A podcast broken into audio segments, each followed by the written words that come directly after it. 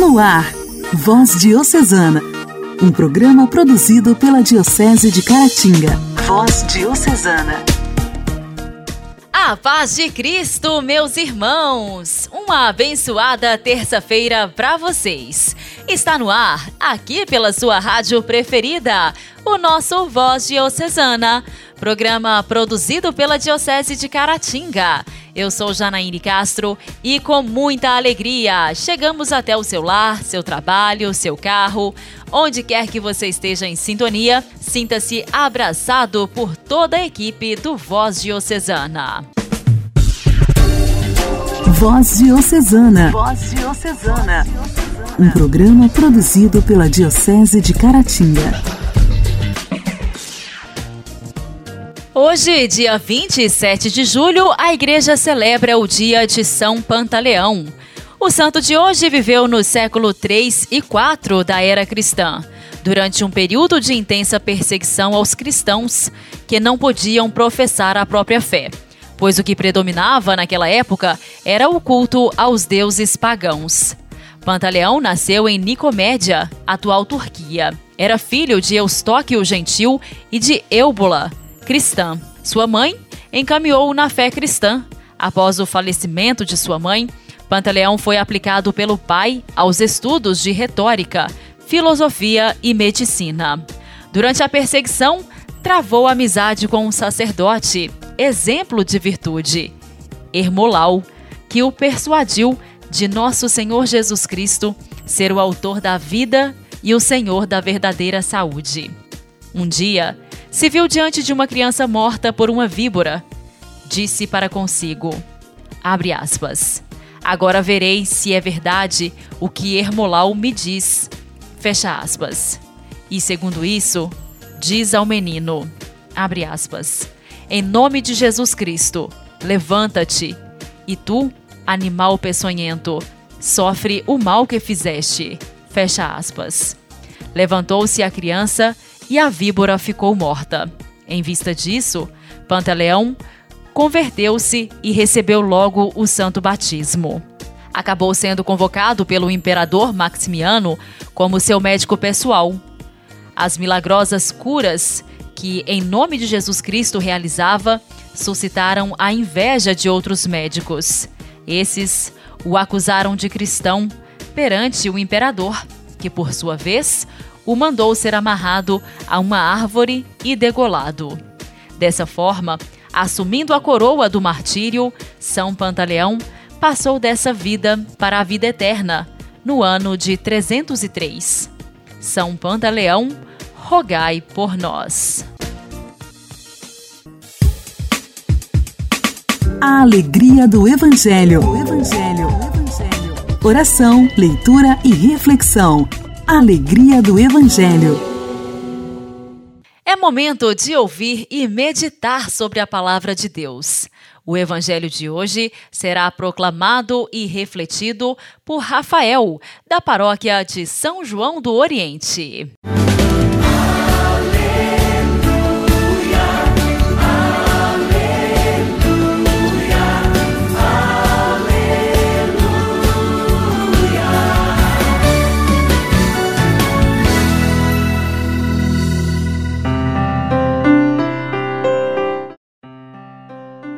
Evangelho de Nosso Senhor Jesus Cristo, segundo São Mateus. Naquele tempo, Jesus deixou as multidões e foi para casa. Os discípulos se aproximaram dele e disseram: Explica-nos a parábola do joio. Jesus respondeu: Quem semeia a boa semente é o filho do homem. O campo é o mundo. A boa semente são os que pertencem ao reino, o joio são os que pertencem ao maligno. O inimigo que semeou o joio é o diabo. A colheita é o fim dos tempos. Os ceifadores são os anjos. Assim como o joio é recolhido e queimado no fogo, o mesmo também acontecerá no fim dos tempos. O Filho do Homem enviará os seus anjos e eles recolherão todos os que levam os outros a pecar e os que praticam o mal, e depois os lançarão na fornalha de fogo. Aí eles vão chorar e ranger os dentes. Então os justos brilharão como o sol no reino de seu Pai. Quem tem ouvidos, ouça. Palavra da salvação.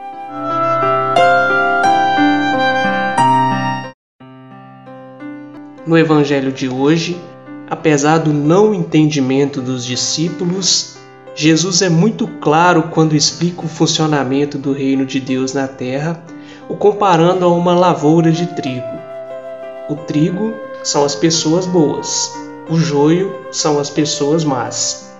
E o campo semeado é o mundo em que vivemos. Nesse campo existem joio e trigo. Não se pode arrancar o joio antes da hora, pois fazendo isso, coloca-se em risco o trigo. Portanto, é comum a convivência entre pessoas boas e pessoas más. Mas aí surgem questões: como ser trigo? Como conviver com o joio sem ser prejudicado? No mundo onde existem várias estradas, escolher e viver o bem nem sempre é claro e fácil. Precisamos ficar atentos aos ensinamentos de Jesus no Evangelho e aos caminhos apontados pela Igreja para que possamos ter alegria, boas ações, coração leve e ao final ser uma colheita farta. Peçamos a Deus para que saibamos ouvir com sabedoria e assim viver bem, caminhar o bom caminho e não induzir os nossos irmãos ao mal e à confusão, para que na hora da colheita não sejamos jogados na fornalha, e sim possamos brilhar ao sol.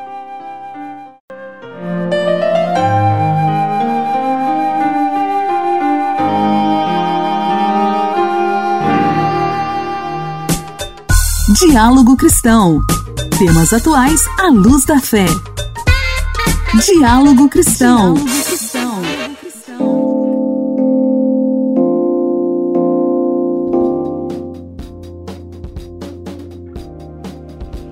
Você sabia que brasileiros acima de 18 anos perderam 13 dentes ou mais e 14 milhões perderam todos os dentes? Além disso, menos da metade da população consultou um dentista no último ano.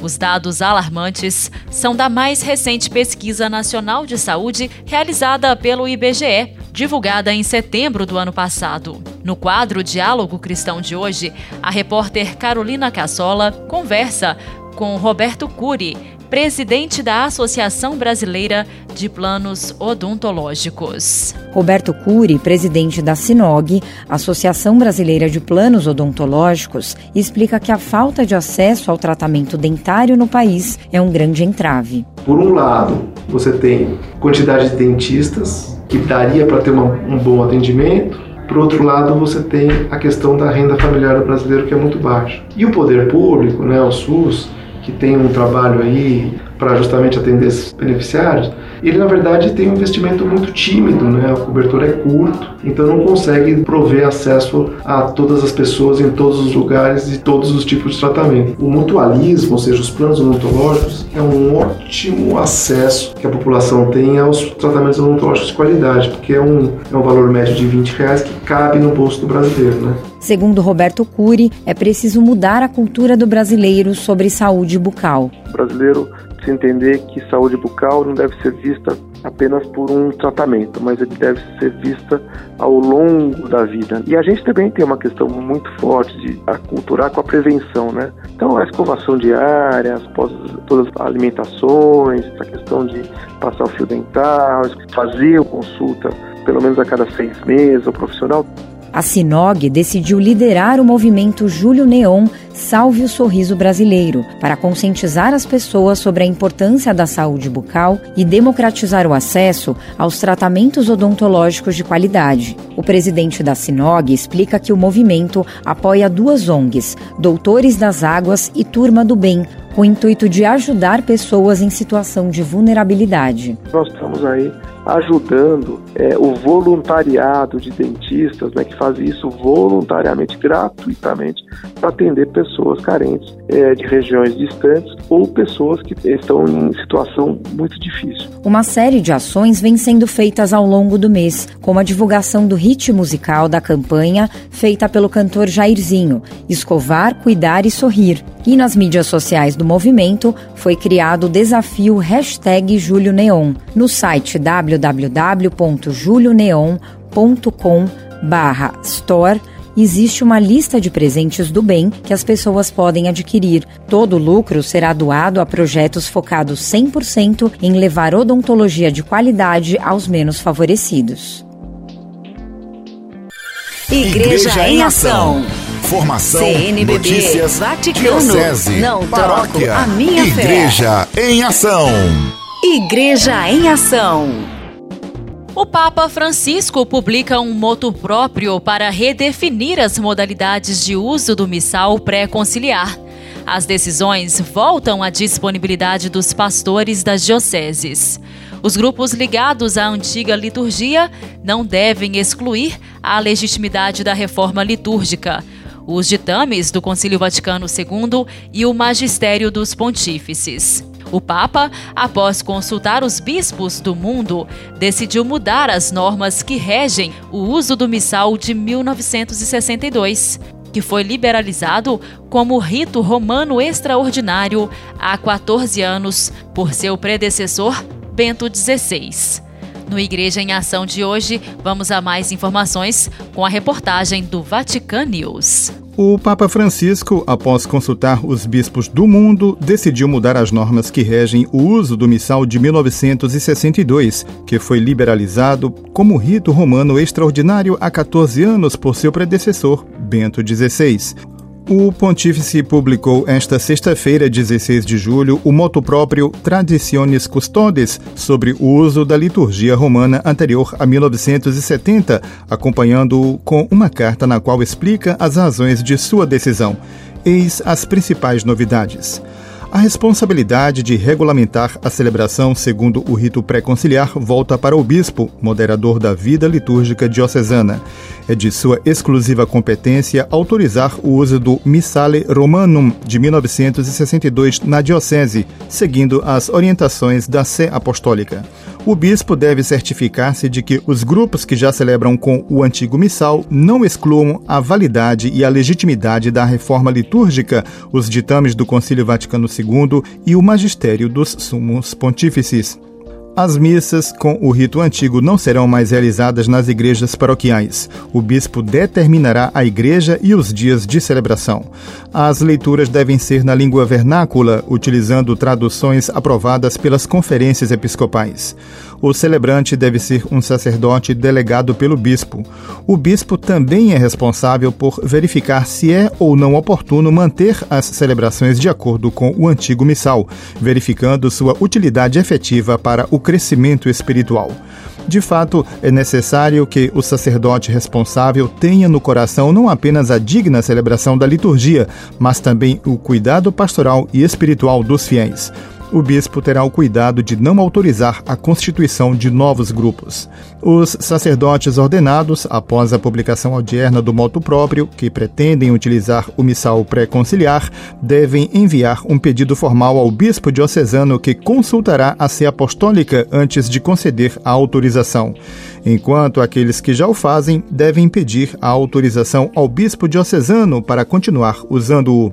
Os institutos de vida consagrada e as sociedades de vida apostólica, na época erigidos pela Pontifícia Comissão Ecclesia Dei, estarão sob a competência da Congregação para os Religiosos.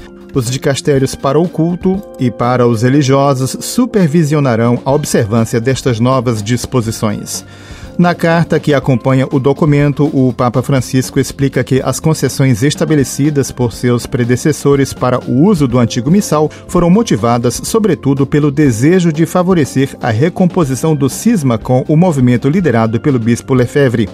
O pedido, dirigido aos bispos, de acolher generosamente as justas aspirações dos fiéis que solicitavam o uso daquele missal, tinha, portanto, uma razão eclesial de recomposição da unidade da Igreja. Essa faculdade, observa Francisco, é interpretada por muitos dentro da Igreja como a possibilidade de usar livremente o missal romano promulgado por São Pio V, determinando um uso paralelo ao missal romano promulgado por São Paulo VI.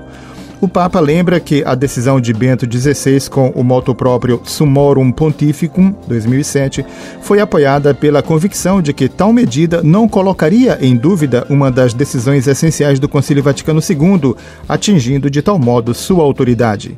Há 14 anos, o Papa Ratzinger declarou infundado o temor de divisões nas comunidades paroquiais porque, escreveu, as duas formas de uso do rito romano poderiam enriquecer-se mutuamente.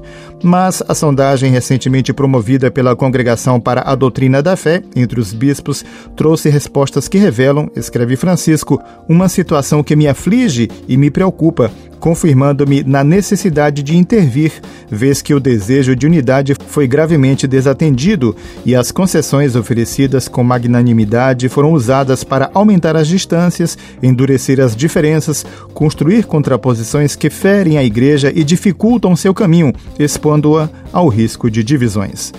O Papa diz ficar triste com os abusos nas celebrações litúrgicas de um lado e do outro, mas também diz contristar-se por um uso instrumental do Messale Romanum de 1962, cada vez mais caracterizado por uma crescente rejeição não só da reforma litúrgica, mas do Concílio Vaticano II, com a afirmação infundada e insustentável de que ele traiu a tradição e a verdadeira Igreja. Duvidar do concílio, explica Francisco, significa duvidar das próprias intenções dos padres, que exerceram solenemente seu poder colegial cum petro et sub petro no concílio ecumênico e, em última análise, duvidar do próprio Espírito Santo, que guia a Igreja. Por fim, Francisco acrescenta uma razão final para a sua decisão de mudar as concessões do passado. É cada vez mais evidente nas palavras e atitudes de muitos que existe uma relação estreita entre a escolha das celebrações de acordo com os livros litúrgicos anteriores ao Concílio Vaticano II e a rejeição à Igreja e suas instituições em nome do que eles julgam ser a verdadeira Igreja. Este é um comportamento que contradiz a comunhão, alimentando aquele impulso à divisão contra o qual o apóstolo Paulo reagiu com firmeza. É para defender a unidade do corpo de Cristo que sou obrigado a revogar a faculdade concedida por meus predecessores. Voz Diocesana. Voz Diocesana. Um programa produzido pela Diocese de Caratinga. Queridos ouvintes, dando sequência ao programa Voz Diocesana, está chegando por aqui uma linda canção. Nós vamos ouvir Salete Ferreira. Essa canção eu quero oferecer a todos vocês em sintonia com o programa Voz Diocesana. Vem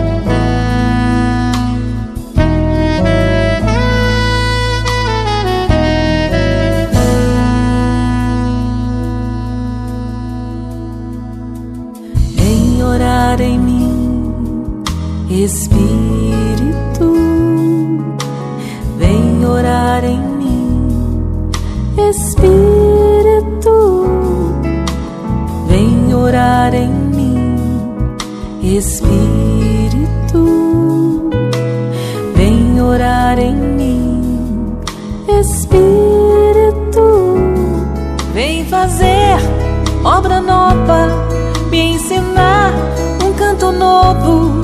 canto novo, novo, novo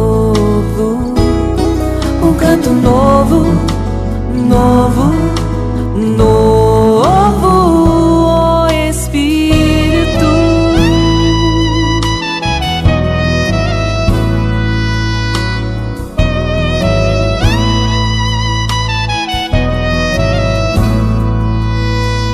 Vem tocar em mim, Espírito. Vem tocar em mim. Espírito, vem tocar em mim. Espírito, vem tocar em mim. Espírito,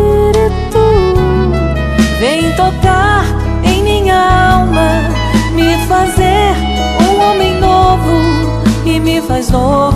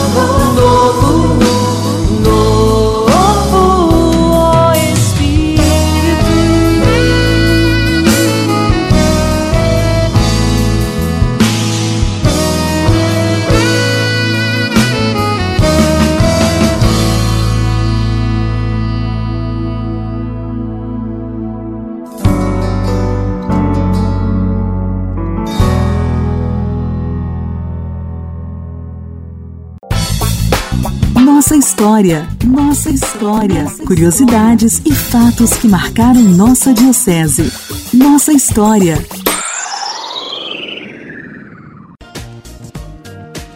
No quadro Nossa História de hoje, nós continuamos ouvindo a paroquiana da Catedral São João Batista, Dora Bonfim. Ela continua nos contando sobre a vida de Aristides Marques da Rocha, que em 19 de fevereiro de 1919 recebe a provisão de vigário de São João Batista de Caratinga e vigário forâneo da região encarregado de preparar a nova diocese para receber o seu primeiro bispo. Já no dia 1 de junho daquele ano, lançava aqui o jornal O Missionário. No ano seguinte, chega a Caratinga o nosso primeiro bispo, Dom Carloto Fernandes da Silva Távora, que o nomeia vigário-geral. Ele então recebe o título de Monsenhor, dado pelo Papa Pio XI.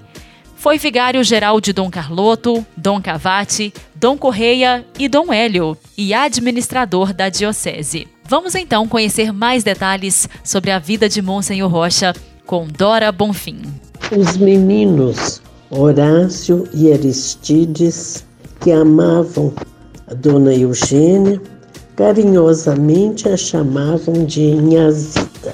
Aristides tinha quatro anos quando seu pai se casou e precisava muitíssimo da assistência de sua madrasta. Horácio era mais velho e já se encontrava em uma fase melhor. Dona Eugênia era uma mulher bondosa, zelava pelas crianças e quando Horácio foi para o seminário, ela e Aristides procuravam os parentes dela que residiam em fazendas em busca de contribuição para manter Horácio no seminário. Professor Olinto e Dona Eugênia tiveram muitos filhos: José, Otorgamin, Arlinda, Honorina, que faleceu ainda criança, Conceição, Glorinha, Catarina, Maria de Lourdes, que tinha o apelido de Lili.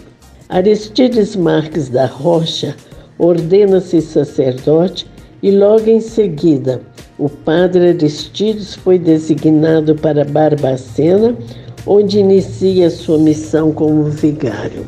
Em 1912, é transferido como vigário para Piau, município de Rio Novo, onde permaneceu até 1919.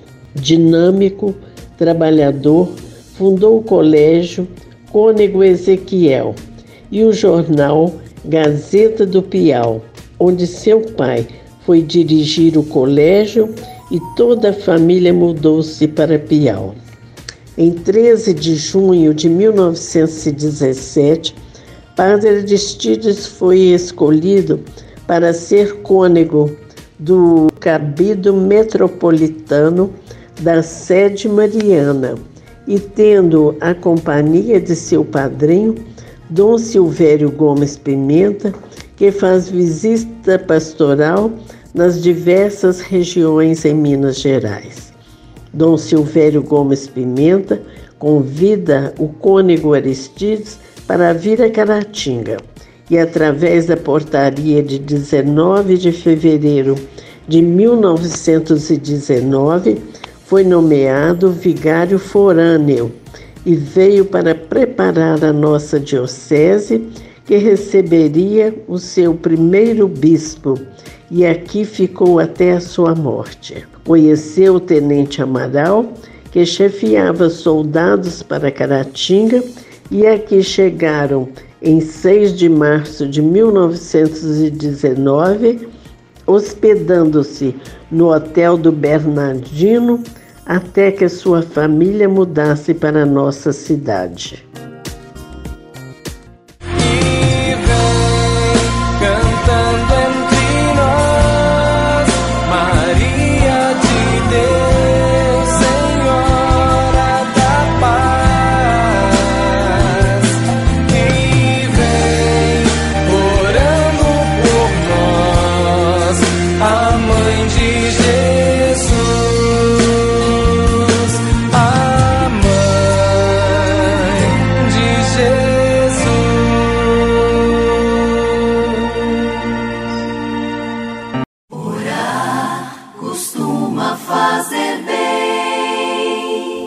Intimidade com Deus. Esse é o segredo. Intimidade com Deus. Com Ana Scarabelli. Com Ana Scarabelli.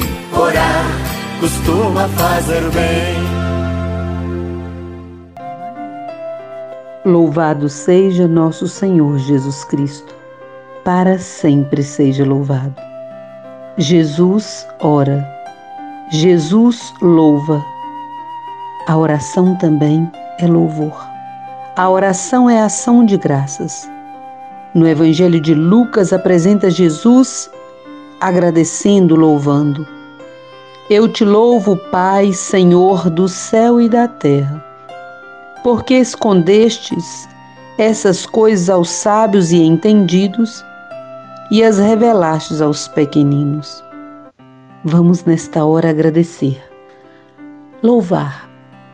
Te agradeço, Senhor, pelo dom da vida, daquele que ouve, daquele que para esses poucos minutos para se unir a Ti. E na vida diária reconhece a Tua presença na família. Reconheça agora a presença de Jesus na tua vida, no ar que respira Respirar é dom de Deus, é graça, é vida. Alimentar, trabalhar é dom de Deus. Viver na comunidade, na vida de partilha, é dom de Deus. Alegrar é dom de Deus. Obrigada, Senhor, pelo dom da vida, pelo dom da natureza que manifesta a tua graça Contigo, Senhor, eu te louvo, Senhor do céu e da terra, porque revela a cada um de nós o mistério do amor. Muito obrigada, Senhor. Que cada dia saibamos agradecer pela vida, pelo dom da vida, pelo mistério da vida. Bendito seja o teu nome, Senhor. Fique em paz.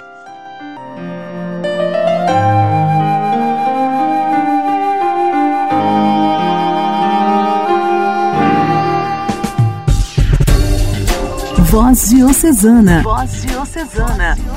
Um programa produzido pela Diocese de Caratinga. Queridos ouvintes, o programa de hoje já está terminando. Que Deus te abençoe e proteja dia após dia. O Senhor está sempre presente e atento. E é por isso que você nunca está só. Lembre-se de praticar o bem em qualquer ocasião muito obrigada pela sua audiência. Um forte abraço. Até amanhã. Você ouviu Voz Diocesana, um programa da Diocese de Caratinga. Voz Diocesana.